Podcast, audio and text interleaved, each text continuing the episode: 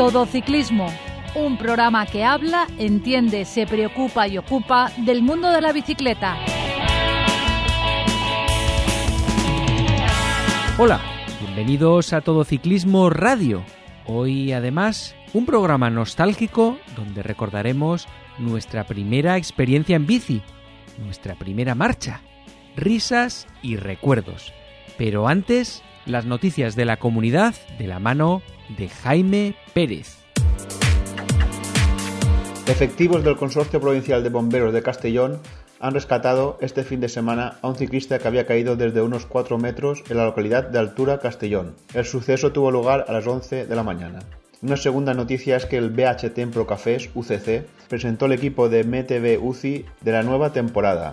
El acto se celebró en el Hotel Cap Negret de Altea. Se dio a conocer a los miembros del equipo élite y los miembros del equipo sub-23, así como el staff de cada uno. Automovilista. El claxon está bien si se usa como aviso, pero nunca para molestar. Ciclista. Es conveniente que salgas siempre que puedas en grupo. No te olvides visitar nuestra web todociclismoradio.com. Vamos a comenzar el programa de hoy comentando estos que estamos hoy formando el programa de radio, nuestras primeras experiencias encima de la bicicleta. Yo creo que es un tema que nunca hemos abordado y además que nunca he oído a compañeros, que es raro que muchas veces en las tertulias de los fines de semana, cuando la paradita típica del bocadillo, son temas que se nos escapan y que muchas veces eh, es curioso recordar cómo tenemos, cómo hemos comenzado en el mundo de la bicicleta o curiosidades del principio de nuestra puesta a punto encima de una bicicleta.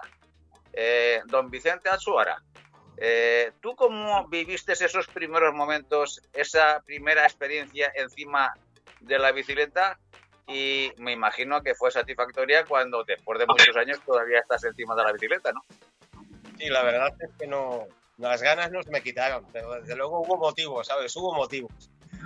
Bueno, eh, el tema es que, bueno, pues yo creo que le ha pasado a mucha gente, igual que me pasó a mí y a mis compañeros, pues que al principio íbamos de novatos, íbamos de pardillos, entonces ibas a los sitios y claro, encontramos allí una serie de gente, cuadrados, todos con las piernas peladas, unas pintas tremendas, unas maquinonas de entonces tremendas. Estamos hablando de los años 90, ¿no?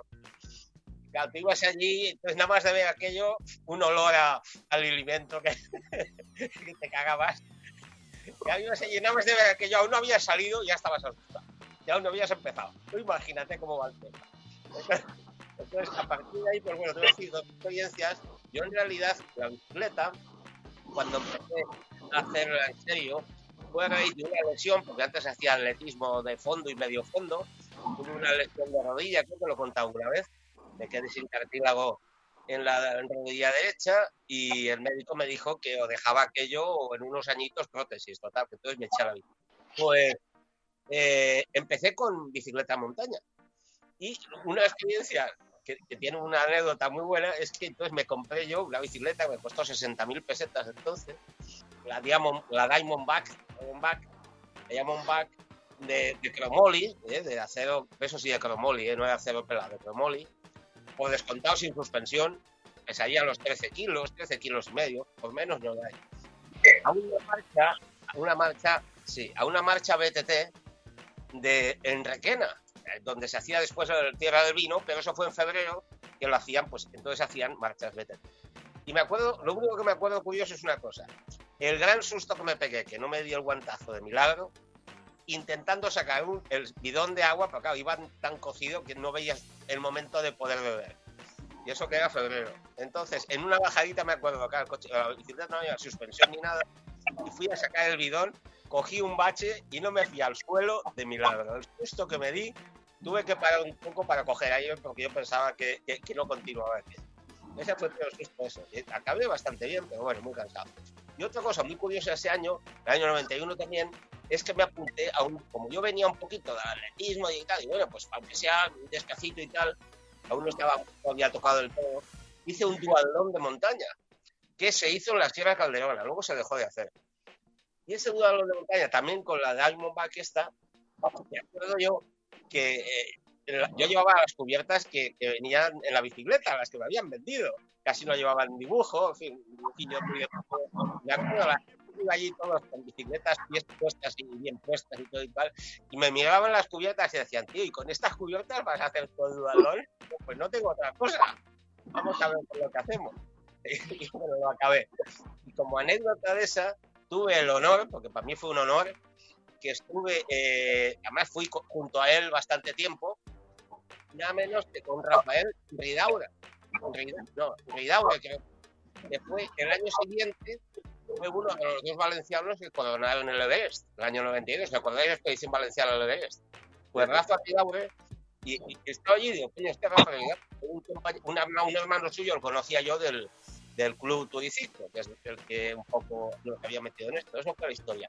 Y luego ya, para terminar, el año 98, el año 98 ya, ya me había dejado de la montaña, había un accidente que tuve, que cogí un poco de miedo. Entonces ya llevaba yo un año o dos con la bicicleta de carretera. Entonces, ahora pues no. Aquí habíamos ido a Loronet, a, a el Pico Águila, que entonces le llamamos, le llamamos el Pico Águila, entonces no sabíamos ni que se llamaba el puerto de Chirivilla. Los más osados pues se iban a lo mejor a, a la ermita de Selva o al Cublas, a los aguas, pero de ahí no habíamos pasado. Y nada menos, en plan parquillo, pues nada, oye, ¿y si nos apuntamos a la marcha de los lagos de Covadonga? Imaginaros, lago de Covadonga. Yo lo había visto en la tele, ¿eh? subiendo por allí. Bueno, ahora ahí. Yo que soy bastante precavido en el tema mecánico, entonces no existían los compas, ya sabéis que no existían los compas. O eran tres platos que lo llevaban los franceses sobre todo, y aquí eh, tres platos era para montaña, en carretera tampoco había platos. Entonces, todos llevamos el 52-39. Entonces yo, pensando a ver qué se podía hacer, empecé a investigar y descubrí que en el humano durace que llevaba yo se podía poner un 38 en vez de un 39. Entonces me lo compré y le puse un 38. Y dijo, un diente menos es un diente menos. Claro. Y detrás le puse un 28. Ya que fijaros que ya iba, cuando lo normal era el 25. Bueno, no quería decir más que un detalle. Aquello fue un convivir. Salimos de Cangas de Onís, hicimos primero un puerto, se llama el puerto de la Tornería, que luego le llamamos nosotros el puerto de la Tontería, porque el puerto ese ya nos mató, nos medio mató a todos, viniendo de Valencia. Y luego emprendemos la subida de los lagos de, de Covadonga. Bueno, vamos a deciros una cosa. Al día siguiente me pasó lo que no había pasado nunca. ¿Sabéis dónde tenía agujeta? En los brazos. Desde el tiempo que había ido de pie en, el, en, los pedales tirando de brazos porque si no, no surca. ¿Vale? de unos agujetones que me duraron dos o tres días. Mira, la, digo, tenía peor los brazos que las piernas. Eso es, que, es que hoy en día la huesera con un 38-28 hay que subirla, ¿eh? incluso hoy en día. ¿eh? Y atrancado como pude, por eso me dolía tanto. Y decir, no, después he subido, he subido varias veces, pero ya con triple plato. Para triple plato ya le metes el 30-28, pero un 38-28. Y, y, nosotros quedamos unos pardillos, ¿sabes? Aquello tremendo. Bueno, pues seguro, seguro que eras de los que mejor desarrollo llevabas. Exacto, un compañero mío, más experiencia que yo, porque lleva más novatos, ya llevaba más años. Este, como era más experiencia, pues para que un 28, un 26. Y el 38, para que 39. tuvo peor suerte que yo. Estuvimos, pobre, su pobre mujer, padeciendo que no llegaba, que no llegaba, que no llegaba, que no viene Vicente. Lo vimos aparecer allá al final. Ya está ahí Vicente. Bueno, el pobre le había pasado de todo. Pero y esa marcha, se, entonces esa marcha tiene ya un montón de años, ¿no? El año 97. Y luego se, se, vino a llamar después la de los, algo así como los puertos Esmeralda o algo así. ¿A ti te suena, Miguel Ángel, el nombre ese? La marcha Esmeralda o Puerto Esmeralda. Cambió el patrocinador. Y yo me acuerdo de una cosa, que ese año, o sea, la marcha esa, un año se salía de Cangas de Onís y otro año se salía de otro pueblo. O sea, un poco parecido a cómo se hace lo de la, del censo del Sella, creo que es, ¿no? Que, bueno, sí. una cosa así. Nos tocó Cangas de Onís, lo que digo yo. Pero la anécdota es esa, anécdota es que íbamos de pardillos totales, pero fue una experiencia preciosa, la verdad. Pero esa es la que hacen ahora, ¿es la misma marcha que hacen ahora en mayo, por ahí, de los lagos de Covadonga, o no? Hicimos en mayo, me acuerdo que fue en mayo, yo sí que me acuerdo yo. Y la huesera era la misma, bueno, peor porque el piso estaba peor. no estaba tan bueno como era. Pero aquello fue terrible, fue una, una, pasada así. Y luego ya vino lo bonito, que ya, lo que hemos dicho todos, pues ya después das el saltito, ya te acercas a Pirineos, ya entonces ya pues eso, ya vas cogiéndole gracia y dices, esto es otra cosa, ¿no? Claro, sales de Valencia, aquí de la costa levantina, que no habíamos pasado la violeta y cuatro cosas más, y te vas a los monstruos aquellos, y aquello no podía ser. Pues sí, pues sí. Hombre, yo creo que a todos nos ha pasado alguna de esas, ¿no? Yo, yo, por ejemplo, que yo vivía en Bilbao, he vivido toda la vida en Bilbao, pero veraneaba en Zamora, en un pueblo muy pequeñajo, de estos de 100 habitantes, eh, y lo más que hacíamos en bici era lo típico de verano azul, de ir al bar con la bici, de ir al río a bañarnos con la bici, o sea, 5 kilómetros, ir, 5 volver, eran la- las rutas habituales. Pero ya sabéis que en esa época era mucho, muy, muy habitual aquella frase de a que no hay. y un día dijimos, a que no hay de irnos al lago de Sanabria, que está a 90 kilómetros del pueblo, 90 kilómetros, ir y otros 90 volver. dijimos, a que no hay. Pues dijimos, sin haber hecho más experiencia que eso, de, Pues nosotros nos cogimos, nos pusimos una mochila cada uno, que fuimos tres o cuatro creo, y tiramos para allá. Llegamos hasta allí reventados, comimos unos bocadillos, nos metimos en una de esas barcas de pedales, diciendo, va, vamos a relajar un poco las piernas dando pedales aquí en medio del lago además. y luego volvimos para, para el pueblo consiguiendo el reto, pero yo de lo que más me acuerdo de aquello era de que por la noche yo estaba tumbado en la cama y es que era incapaz de dormir porque las piernas es que era un dolor, un horror de, de picozazos y de todo por todos lados que no pude pegar ojo en toda la noche. O sea, me acuerdo de eso principalmente, una cosa tremenda. Miguel Ángel, eh, tus primeras experiencias en el mundo de la bicicleta, ¿cómo, cómo fueron? Bueno, eh, yo pues puedo dividirla en dos partes, una en la infancia. Eh, resulta que yo soy de Enguera y en la sierra de Enguera, pues eh, la familia, pues tenemos un- una casita, un chalecito que está a unos 17 kilómetros de, de Enguera. Y recuerdo con, cuando éramos pequeños con las BH, esas BH antiguas, ante- anterior a la Orbea Furia, que luego tuve una, eh, me acuerdo, teníamos una roja y una verde, porque eran para mi hermano y para mí, ¿no? Para que no nos peleáramos y me recuerdo bajar desde allí con, con la bici esa. Bueno, eh, mi, mi madre detrás con el coche un poquito vigilando y tal, o sea que, que eso fue, pero eso estoy hablando quizá a lo mejor del principio de los 80 o cosas así. Y luego ya, pues un poquito, ya lo que me introduce un poco ya finalmente en, en la bici, eh, bueno, eh, creo que sabéis que yo he estado 25 años jugando al baloncesto, vengo desde de ese deporte y era mi pasión y bueno, eh, hasta que pues eh, yo entrenaba en un equipo en Valencia y entrenaba semanalmente hasta que volví otra vez aquí a jugar a, a Enguera. Y bueno, para intentar mantener la forma, pues me apunté a un gimnasio, un gimnasio donde iba haciendo spinning. Y yo, pues nada, me gustaba lo que es spinning y tenía una bici vieja que me dejaron. Y una vez me vine a Anguera y digo, bueno, pues voy a ir a Benali. un- bueno, ahora es un puerto que está señalizado, que es ba- bastante interesante. Que, y bueno, yo con, con eh, una MM Lasa, con un 42-24 que llevaba, yo ignorante, estamos hablando del año 2012, que me dejaron una MM Lasa de acero que le tengo mucho cariño por de, de- de quien me la dejó.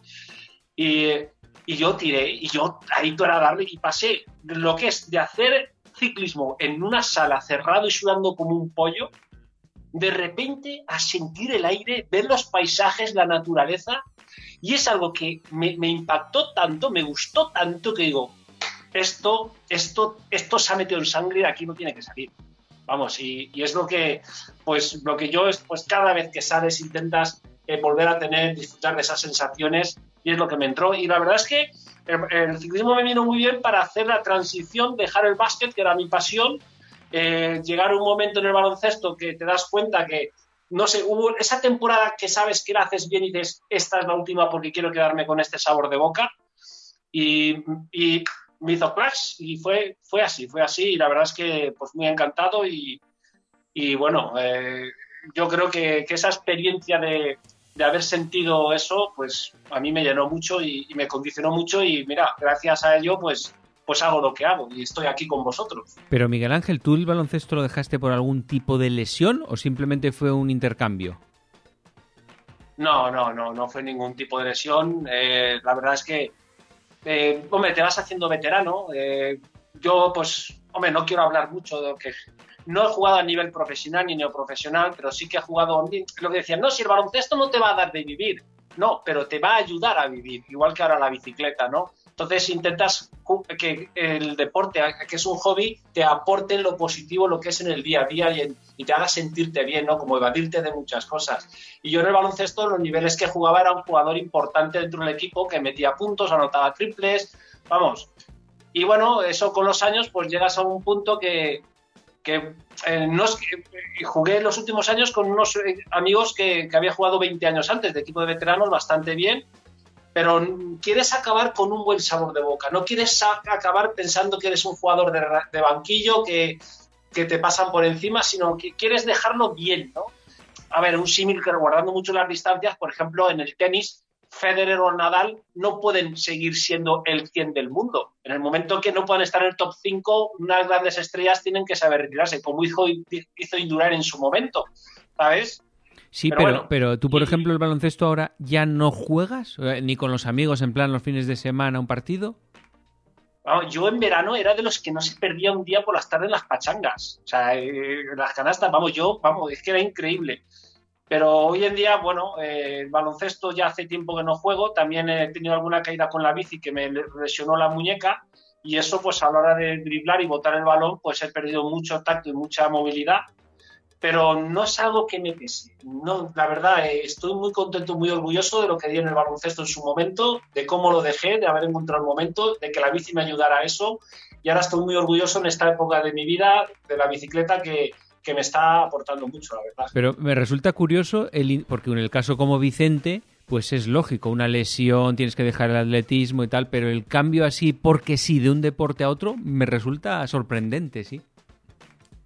Bueno, eh, es curioso, sí, la verdad es que sí, pero, pero mira, ha venido así la cosa y, también digo una cosa, cuando jugaba al básquet, eh, yo midiendo un 88 pesaba los 100, 102 kilos, ¿sabes? O sea que estaba ciertamente pasado de, kilo, no había manera de bajar y bueno, en el baloncesto es un deporte donde si tú sabes utilizar los kilos, es una ventaja. ¿eh? No es un deporte como el boli o como el balonmano, o sea, pero aquí te falcas bajo y es una ventaja, ¿no? Pero empecé a hacer ciclismo, empecé a bajar de peso, incluso digo, uy, 90, digo, vaya, por Dios, qué increíble. Y ves, te das cuenta que vas dándole horas, vas comiendo mejor y al final pues te mantienes, pues eso, en 80 cuando más fino estás en verano y ahora pues 84, 85, o sea que, que todo muy bien, la verdad. Bueno, yo creo que me, que me toca confesar ay, mis comienzos en el mundo de la bicicleta. Espera, espera, eh, Pepe, que, una duda antes. ¿Que Vicente quería comentar algo del de, baloncesto o algo así? No, es, eh, eh, no, es una cosa muy sencilla que lo tenemos todos en la cabeza. Era de, referido a Miguel Ángel. Coño, que la bicicleta engancha mucho, que engancha mucho. Sí, sí, sí. Que más enganchan entre todos los deportes. No, pero a ver, comparando, y perdona Pepe un momento, comparando un poquito el básquet con el ciclismo, sí que es verdad que tú en el básquet puedes coger un balón, puedes irte a una canasta y ponerte a tirar tú solo y hacer ejercicio solo. Y eso, pues llega un momento que aburre y es monótono. Y para poder pasártelo bien necesitas compañeros, necesitas para jugar una pachanguita. Incluso el uno contra uno es hasta aburrido, ¿no? Porque es un tema individualista. Tú en la bici, pues no necesitas tener otros compañeros, puedes coger la bici, echarle kilómetros y evadirte y disfrutar y, llegar a sitios muy bonitos, ¿sabes? O sea que, en fin, eh, que el, básquet, ya digo, fue muy importante en mi vida y ahora lo está siendo la bici y, espero que así continúe. A lo mejor dentro de unos años es la petanca, vamos, digo yo. Mientras estemos relacionados con el mundo del deporte, aunque sea a través de la petanca, bienvenido sea. Sí, vaya. pues eh, yo comencé en el mundo de, la bicicleta un verano que nació mi hija en el año 97, en el año 87. Eh, yo comencé en el año 87. Eh, yo estaba, hasta ese momento llevaba una dinámica de vida donde era trabajar, trabajar, trabajar, trabajar, eh, fumaba en, entonces eh, y, los amigos y el ocio y prácticamente no tenía cabida en mi vida. Hasta que llegué un momento y me empecé a plantear, digo, bueno, pues eh, tengo que, cambiar un poquito mi estilo de vida porque empecé a coger peso, empecé a engordar.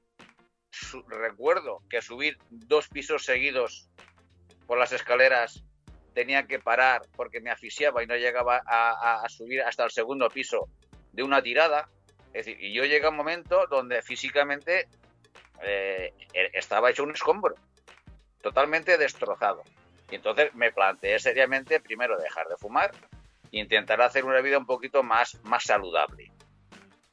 Eh, dejé de fumar y al muy poquito tiempo, al comienzo del verano del 87, como digo, pues bueno, un, vecino de, pues tenía dos bicicletas de, de, carretera, mm, teníamos una casita por Liria, entonces, y pero eran dos bicicletas, cuando digo dos bicicletas, mm, dándole generosidad a la expresión bicicleta, dos auténticos hierros.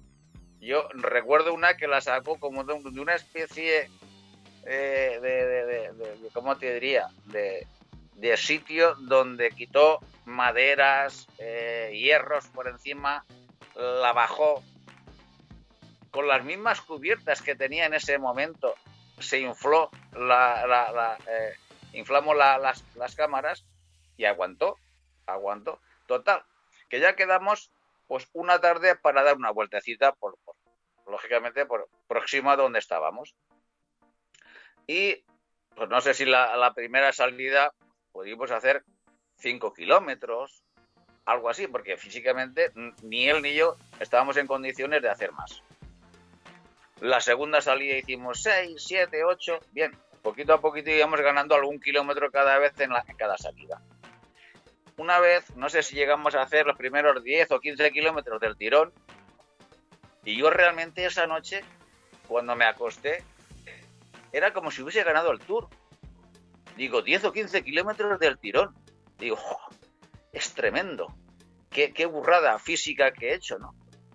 Bueno, pues eh, continuamos ese verano, pues prolongando cada vez un poquito más las salidas y mm, hasta el punto que, eh, pues al mes o mes y pico, un poquito antes de finalizar el verano, pues pudimos alcanzar desde Liria, donde sales de Liria, coges la carretera hacia Alcublas y la carretera hacia Alcublas siempre eh, tira picando un poquito hacia arriba, empieza con un poquito de desnivel y conforme te vas acercando al puerto de Alcublas, pues va subiendo, va subiendo y va subiendo.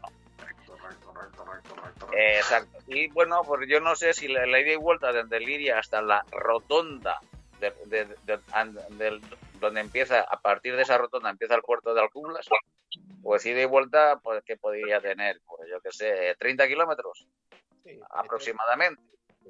Bueno, pues recuerdo que cuando llegamos eh, mi, amigo y yo a esa rotonda, paramos, nos sentamos en los quitamiedos que hay alrededor de la rotonda y se veía perfectamente el trazado de la carretera, cómo, cómo subía a lo largo de la montaña. Y nosotros hablando eh, sobre, sobre, la, la, carretera, cómo ascendía por la, por la montaña, eh, vamos, éramos conscientes de que un hombre con una bicicleta era imposible subir por ahí, era imposible. oíamos los coches como bramaban, como conforme iban subiendo por, por el puerto de, de Bueno, hasta que al final, pues, convencidos de que esa prueba no era humana, pues volvimos hacia, hacia casa.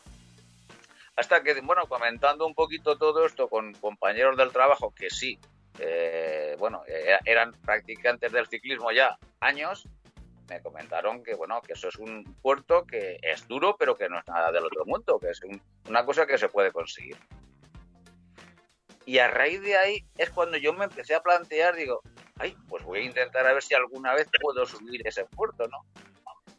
Recuerdo que la primera vez que lo intenté, si recordáis el puerto de Alcublas, bueno, lo comento para aquellas, eh, aquellos, aquellas personas que lo hayan subido, eh, la rampa dura, dura, dura eh, está donde al finalizar de la rampa dura hay un chalet que pone Mira, Mirasol o algo así. Sí, en el primer kilómetro.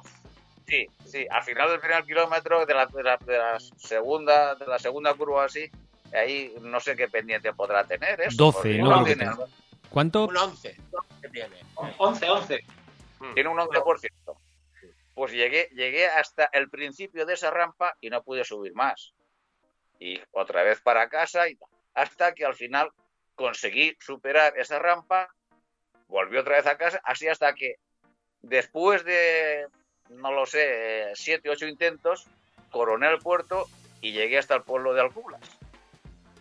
Bueno, la satisfacción mía personal por haber conseguido ese reto era inmensa, no lo siguiente.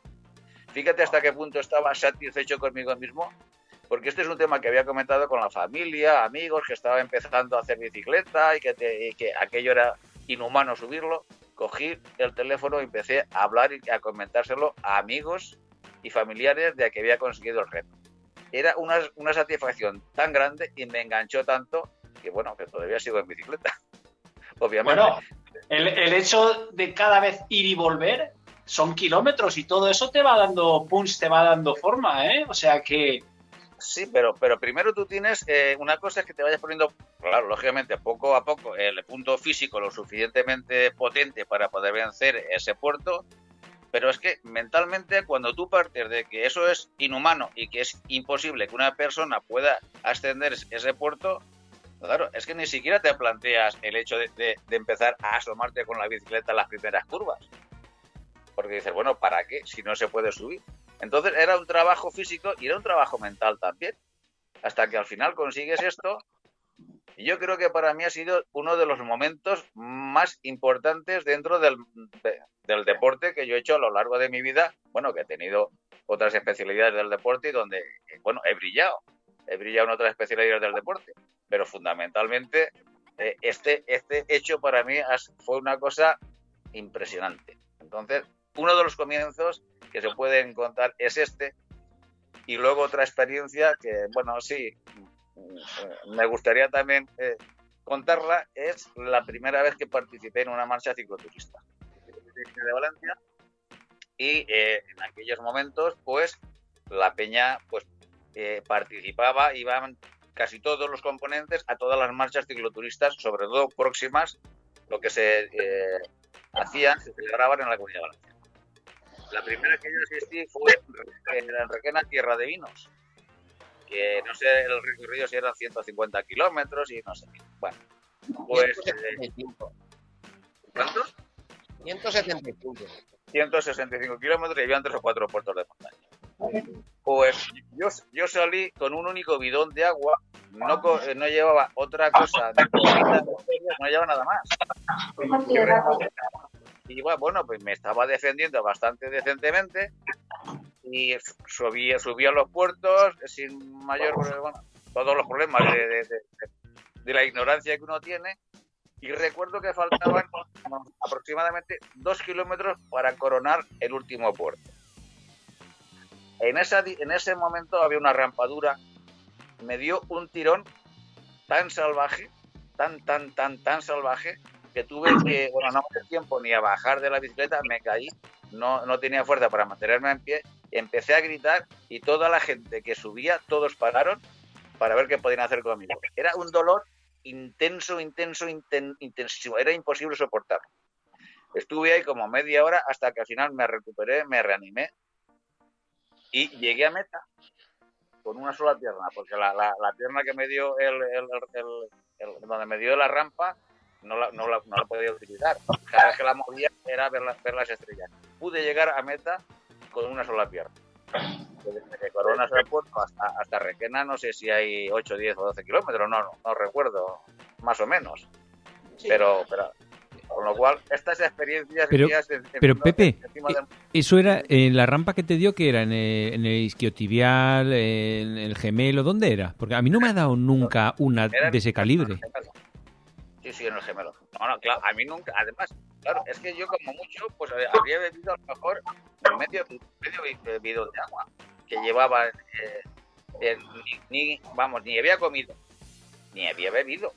Entonces, lo que no sé cómo pude llegar tan lejos hasta que, antes de darme la rampa.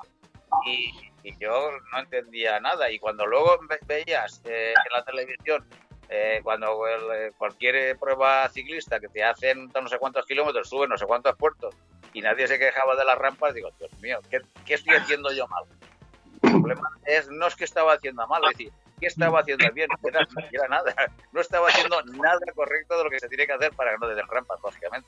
Hasta que aprendes que te tienes que hidratar y te tienes que tomar, eh, alimentarte, el potasio suficiente, en fin, las cosas que tienes que hacer para poder realizar una mancha cicloturista y poderla acabar con Bueno, con yo, experiencias de la bicicleta, ¿no? yo, la verdad es que ya que dices lo de la primera marcha, yo cuando llevaba viviendo en Valencia dos años, eh, que empecé a salir con la bici con una peña aquí, que salíamos los sábados, en Valencia principalmente el recorrido es bastante llano, con algún puerto en plan de 300 metros de desnivel, pues a la primera marcha cicloturista que fui tras dos años en ese plan fue a la Marmot, que por si no la conoce la gente, eh, son 175 kilómetros con 5.500 metros de desnivel.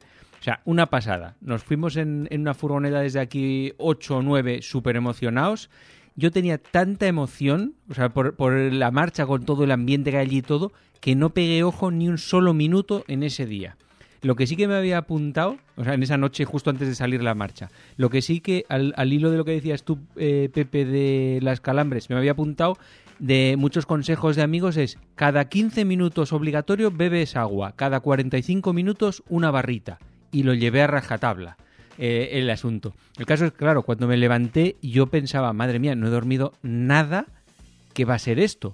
Pero el cuerpo genera tanta adrenalina con la emoción que no hubo ningún problema. Nunca tuve sueño, la acabé perfectamente sin tener eh, rampas ni nada de eso. Por, bueno, sin tener rampas. Cuando ya estaba subiendo al Peduez, notaba las piernas que digo, si acelero un poco más, y, igual saltan por los aires los huesos y la carne separados.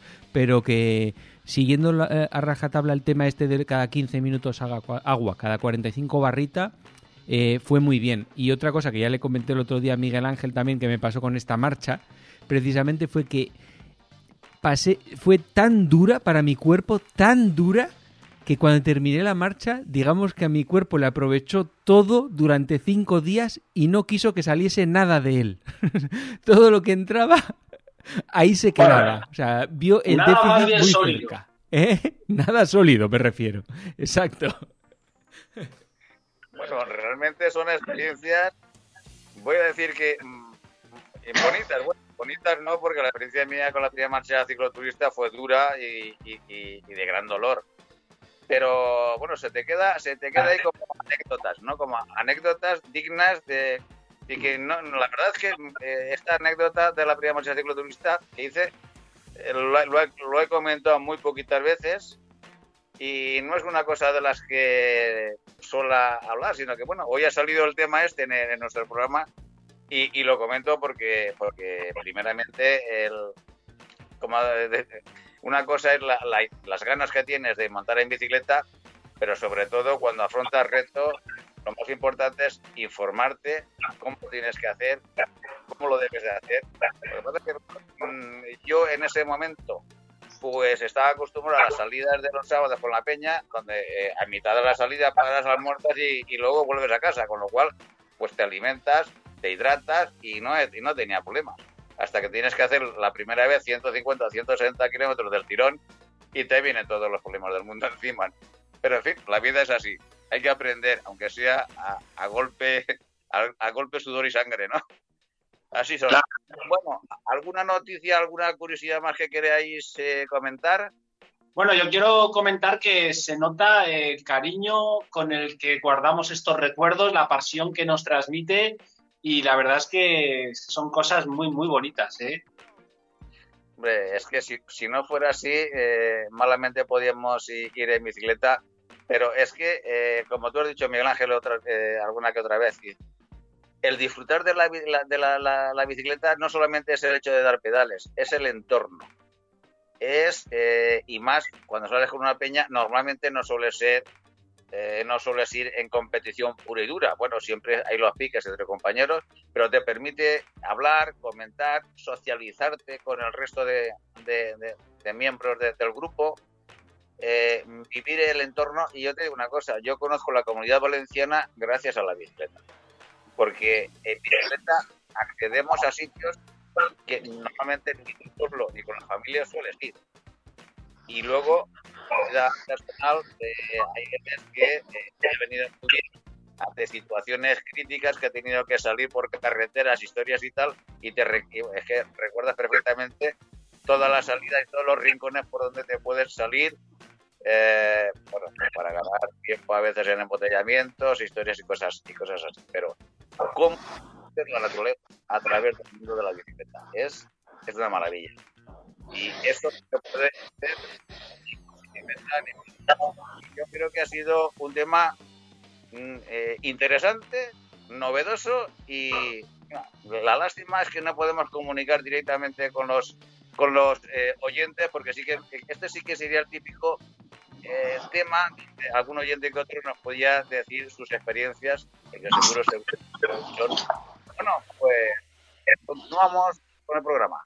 Automovilista no se puede adelantar a otro vehículo si vienen ciclistas en sentido contrario. Ciclista, no olvides que las reglas de tráfico están para cumplirlas. Respétalas. Síguenos en Twitter, arroba todociclismo UPV.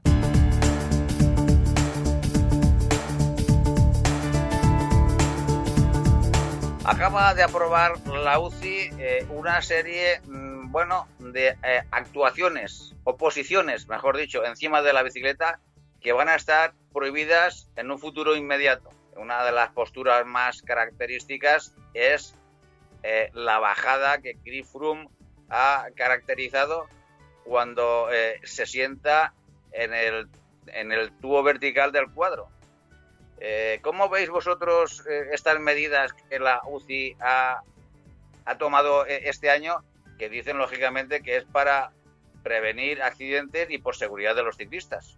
Bueno, la verdad es que lo de la seguridad siempre es relativo, porque todo está en función al riesgo que quiera coger el ciclista a la hora de bajar, trazar una curva o de arriesgar. Yo recuerdo cuando en el año 85, creo que fue cuando Perico estuvo bajando en el Tour, que le dijeron el loco de los Pirineos porque se echó sobre el manillar y bueno, nunca se ha tratado mucho ese tema. Eh, yo sinceramente, pues prohibir esa bajada, esa postura y, y, en profesionales no, no le veo mucho sentido, la verdad. Ganas más aerodinámica porque vas más acachado. Sí que es verdad que no tienes tanto acceso lo que es a los frenos, aunque si vas agarrado desde el manillar, sí. Yo reconozco que en algún momento, con cierta, cuando veo seguro, pues me la hago, pero que no, no acabo de entender yo prohibir cosas cuando lo que interesa es el riesgo que pueda tomar cada uno. Pero igual, tal vez, tal vez, ¿eh? tenga que ver con la imagen que se da a los, eh, a los espectadores y a los usuarios. Porque igual que ahora los ciclistas están tomando medidas como no se tira eh, barritas por ahí, no se tiran bidones al monte o, o se hartan a decir que hay que recogerlos y que pasan a recogerlos. Igual esto es parte también de eso de, joder, no vamos a dar esta imagen que se nos mata la gente haciendo bajadas ahí en el Oronet. Porque es verdad que nunca, yo creo no haber visto nunca una caída en profesionales con ese tipo de descenso. Pero sí que he visto mogollón de gente haciendo ese tipo de bajadas en los puertos de, de por aquí, que da mucho miedo. A ver, eh, esa postura sí que es verdad que no la puedes hacer en cualquier puerto ni en cualquier bajada. Tienen que ser principalmente rectas, porque lo que es girar no puedes girar. Y, si sabes que hay curvas, tienen que ser curvas abiertas y enlazadas, ¿vale? O sea que eh, también es verdad que hay que saber cuándo puedes hacerla y cuándo no. O sea, ya le digo que esto entra dentro de, de lo que uno quiere arriesgar y lo que y cómo tenga la cabeza, al fin y al cabo. ¿sabes? O sea que, pero bueno, eh, también esto de, imitar a los pros, hay otras cosas eh, que también, que parece que ser, que también y va a estar tomando medidas, como lo de los bidones y las zonas de basura, porque la realidad es que eh, todo lo que hace un pro enseguida lo copia la gente. Y a lo mejor el pro lo hace por algunas circunstancias, cuando el, el globero, que somos los demás, eh, no las conocemos y tendemos a copiar a lo mejor de forma errónea. Hombre, fíjate, yo, yo por ejemplo, lo que, me, lo que no me queda claro después de haber leído la noticia es que, vamos a ver, postura a lo from, ¿de acuerdo? Pero lo que no dicen es cómo tienes que bajar. Es decir, eh, yo deduzco de esto que la única forma legal de bajar es sentado en el sillín. Y una vez sentado en el sillín, te escondes todo lo que puedas. Porque todo lo que no sea sentarse en el sillín significa ya una postura ya no es, ya no es la más segura. ¿eh? Luego está donde poner las manos. Las manos las puedes poner en medio, que no frenas, como muy bien ha dicho Miguel Ángel, o las puedes poner eh, eh, en la parte baja al manial, que sí que tienes acceso a los frenos. Yo, no, yo esta medida yo la veo un poquito populista, que digo yo, sensacionalista. Y, y, otra cosa digo, es decir, que se preocupen por esto me parece muy bien.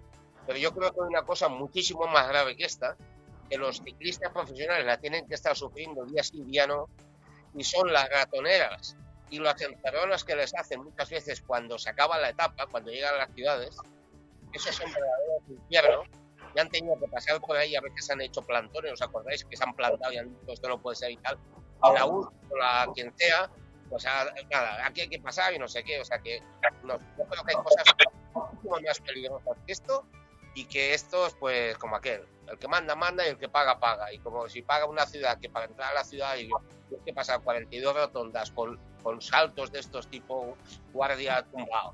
Y Pero ahí en las ratoneras que comentar, Vicente, en esas, son estrechamientos donde todos quieren pasar a la vez. Y no hay, y si frenaran y si buscaran el sitio, pero es que quieren todos a la vez. Entonces, hay que buscar la posición y llegar ya antes. O sea, eh, ya se sabe de antemano las ratoneras y los sitios que hay, porque los equipos estudian los recorridos y saben las, las zonas complicadas.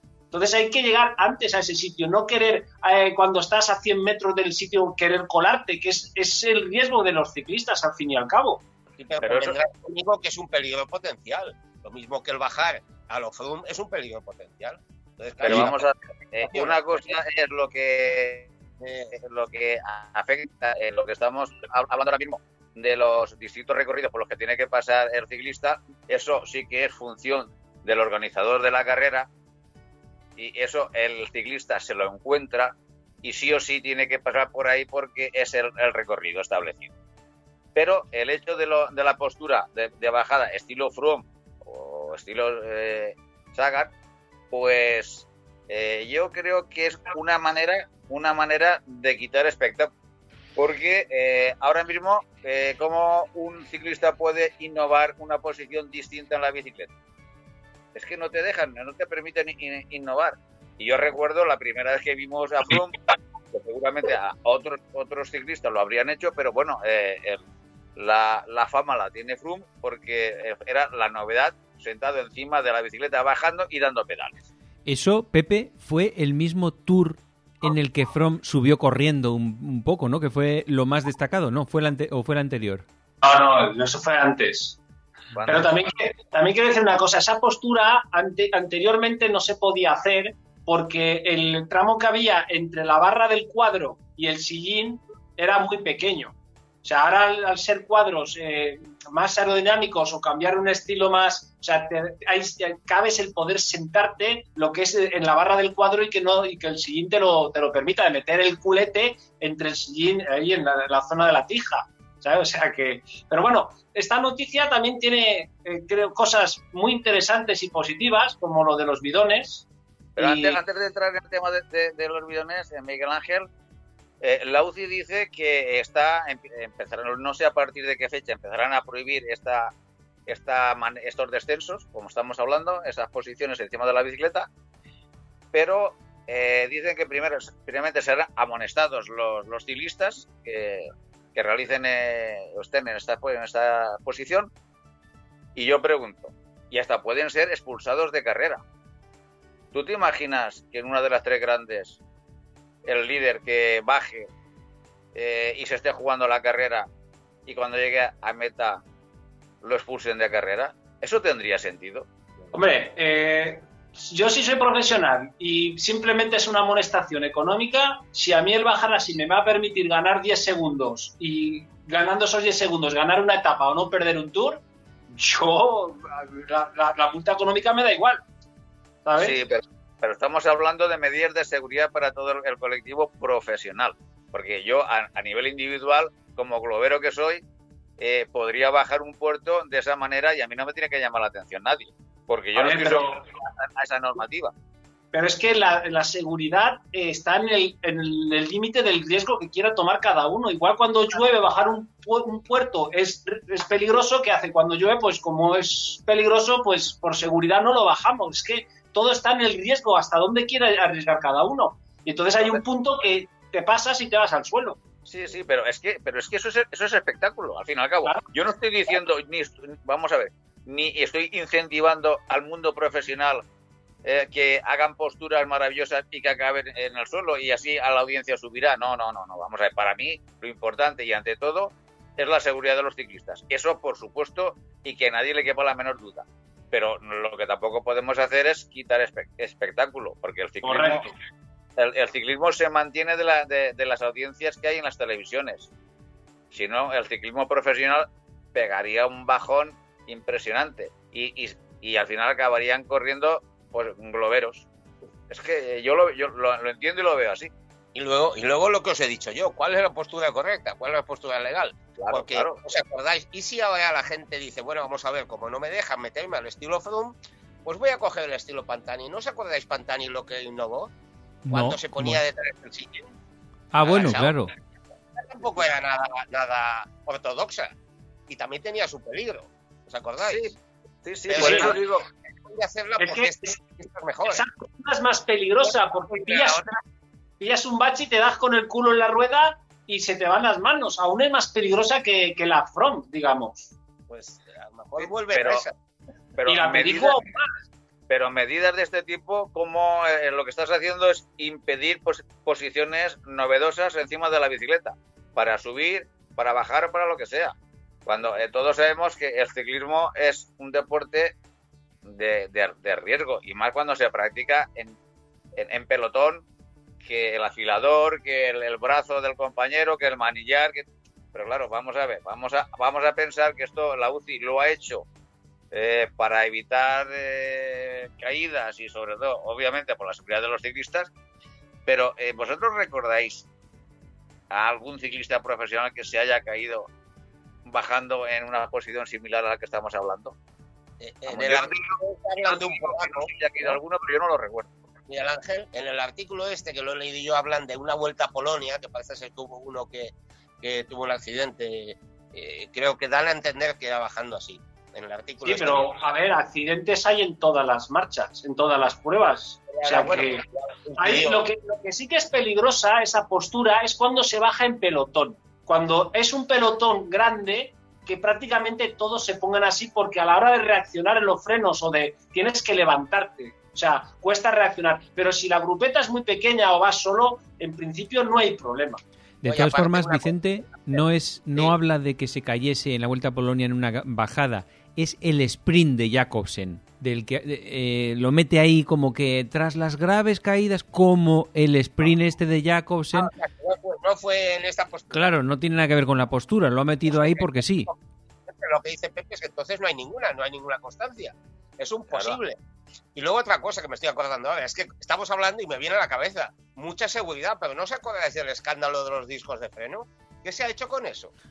¿Cuántos, cuántos, cuántos tajos han metido por culpa de los discos de freno? Y al final se han impuesto, ¿por qué? Porque lo que manda es la pela y la industria ha dicho, hay que poner, se pone, ya está.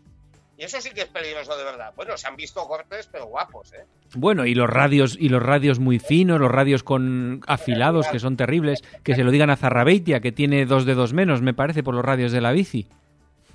Eso digo, sí, tocando el, tocando el cuenta kilómetros, el, el este. En fin, eso es lo que hay. ¿Qué vamos Es a que son, son situaciones, son situaciones donde el que está intentando poner normas en beneficio de la seguridad de los ciclistas, bueno, no sé si tienen en cuenta otra, otros temas, pero eh, yo creo que yo creo que antes que antes de, que- de- de tomar eh, una actitud beligerante con, con estas posiciones encima de la, de la bicicleta, hay multitud de bueno de situaciones que el ciclista el, el ciclista profesional vive di- a di- a- a- día a día y que están pasando muy por alto.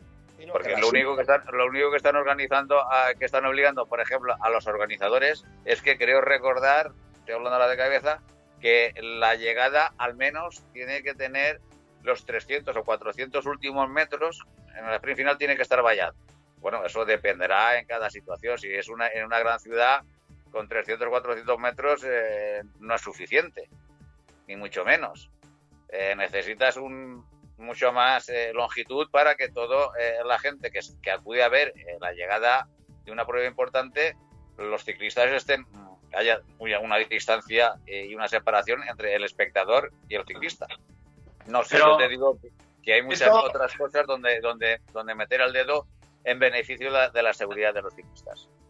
Sí, esto de la llegada del vallado, yo recuerdo, no sé si fue una vuelta a España, eh, la desgracia de que se en un sprint, eh, no sé si era una meta volante o algo, se cruzara un perro y provocar caídas y estas cosas. O sea, también eh, la gente en cierto modo puede tener, está controlada, pero los animales que se pueden cruzar en una prueba es, peligroso, a lo mejor es más para contener eso.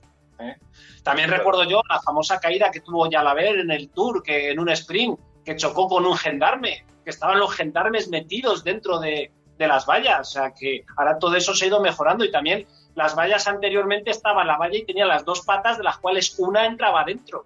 ¿Vale? Ahora todo eso, pues eh, afortunadamente se ha ido mejorando, ¿no? O sea que da más seguridad lo que es para el ciclista. Lo de Yalaber, de todas formas, eso fue porque un gendarme estaba haciendo una foto, creo recordar, ¿no?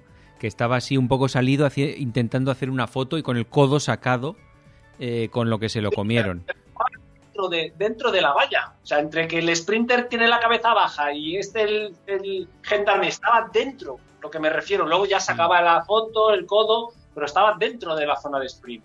Sí, sí, sí, sí, sí, sí. sí.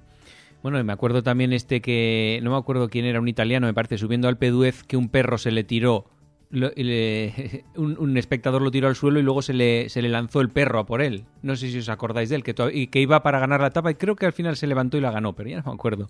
Bueno, ah. eh, eh, eh, otra cosa de las que hablan que va a poner la UCI es que se prohíben tirar bidones dentro de la carretera, cosa que yo pensaba que se daba por hecha, ¿no? Dentro de la lógica del sentido común y entiendo que la caída de Geraint Thomas fue por error, porque alguien tiraría el bidón a un sitio y rebotó y de mala suerte o se le cayó al cogerlo, que esas cosas no las puedes evitar, entiendo yo. A ver, la caída de Gran Thomas fue eh, al inicio de la etapa, no sé si aún estaban rodando, bueno, estaban rodando por la calle, por las calles, pero no sé si se había dado lo que es la salida. Y yo creo más bien es que algún ciclista pillaría algún bache y se le caería el bidón, con la mala suerte de que Geraint Thomas luego lo pilló y le provocó irse al suelo.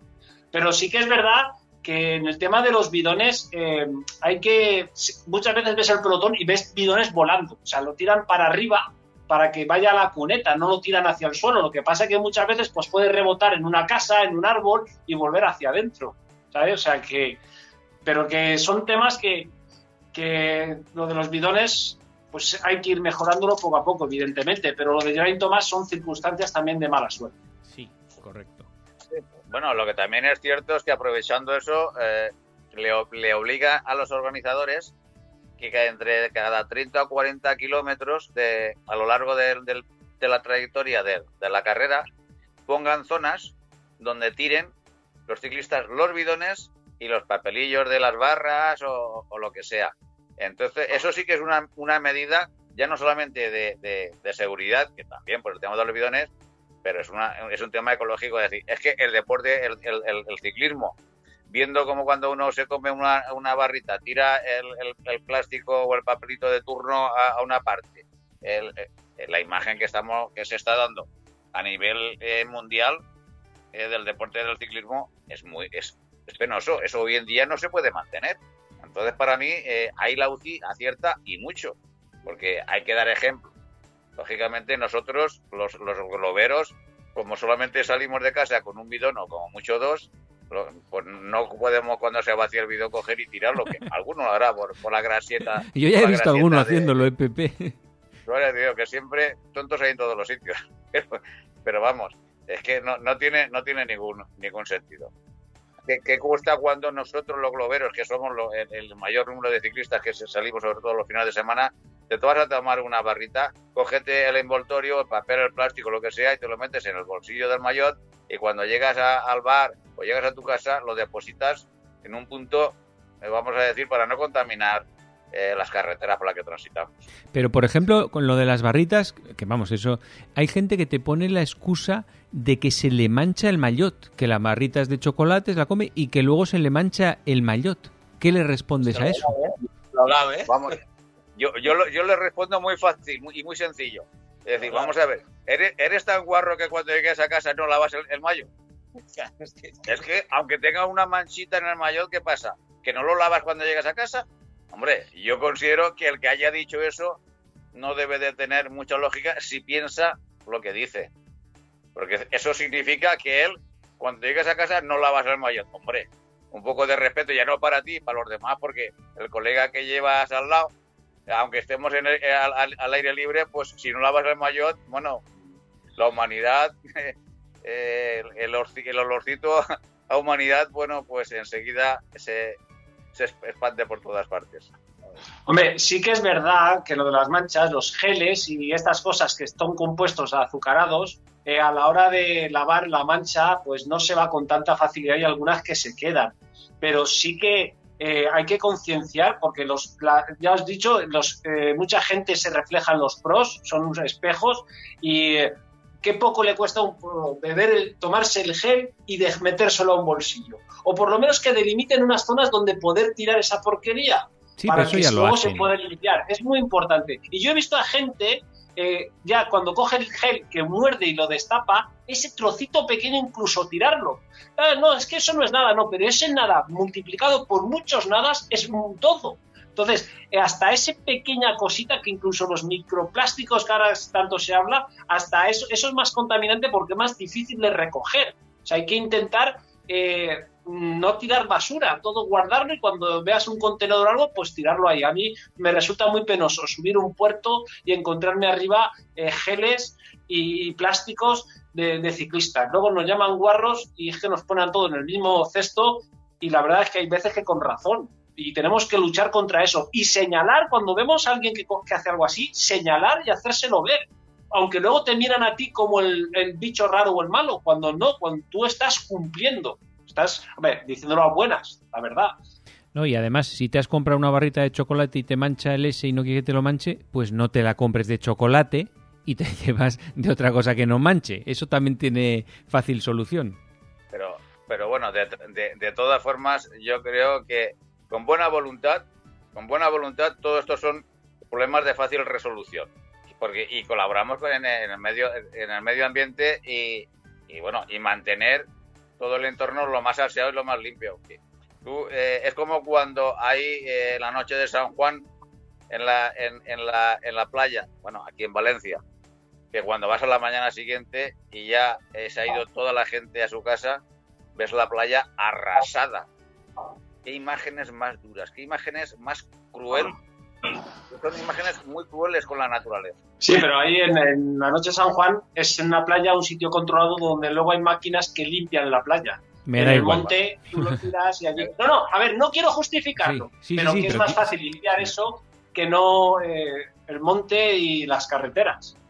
Sí, vale, de acuerdo, pero es, es un acto incívico. Porque si tú te vas a la playa la- en la noche de San Juan y vas eh, te llevas allí eh, cuatro botellas, ¿qué te cuesta que en, el mismo, en la misma bolsita de papel, en vez de plástico, en la misma bolsita de papel, meterlas cuando has terminado y tirarlas? Seamos cívicos, seamos cívicos ante todo. Seamos eh, deportistas, ciclistas, ante todo somos personas y el entorno lo tenemos que dejar a los que nos preceden eh, lo más digno posible. Bueno, pues hasta aquí el programa de hoy. Como siempre nos hemos quedado ya sin tiempo. Don Francisco de Casa, muchas gracias por tu colaboración un día más. La semana que viene eh, contaremos más cosas, Pepe. Perfecto. Don Vicente Suara, nos vemos, la, nos escuchamos el pre- la próxima semana. Muy bien, estupendo. Buena semana. Don, Mi- don Miguel Ángel Granero, eh, contamos contigo también para el próximo programa. Por supuesto, aquí estaremos. Y a todos vosotros os esperamos el próximo lunes a partir de las seis y media de la tarde y los jueves a partir de las 12 del mediodía. Ser eh, felices. No te olvides visitar nuestra web todociclismoradio.com. Acuérdate de ponernos una reseña en iTunes.